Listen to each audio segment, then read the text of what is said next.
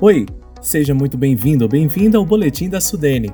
Aqui você fica por dentro do que aconteceu de mais importante na semana de atividades aqui da Sudene. E vamos ver os destaques dessa semana?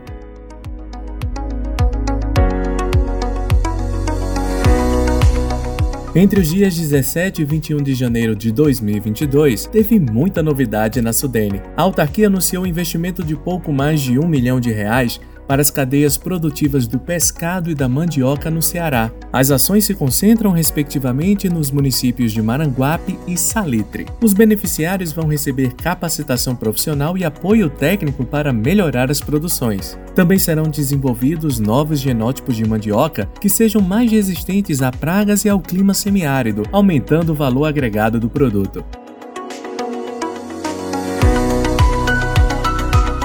O planejamento de ações também foi destaque nessa semana, com a realização do encontro semanal de coordenadores e diretores da Sudene, além da reunião de diretoria colegiada. E em primeira mão a gente vai adiantar aqui para você. Teve muito mais apoio ao setor produtivo através do financiamento com o Fundo de Desenvolvimento do Nordeste e com os incentivos fiscais. Fique de olho nas novidades, tá?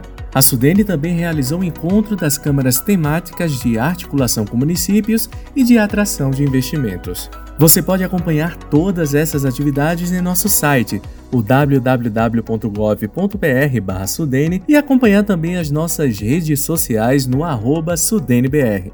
Não esqueça de curtir, comentar e compartilhar as nossas atividades. Até a próxima!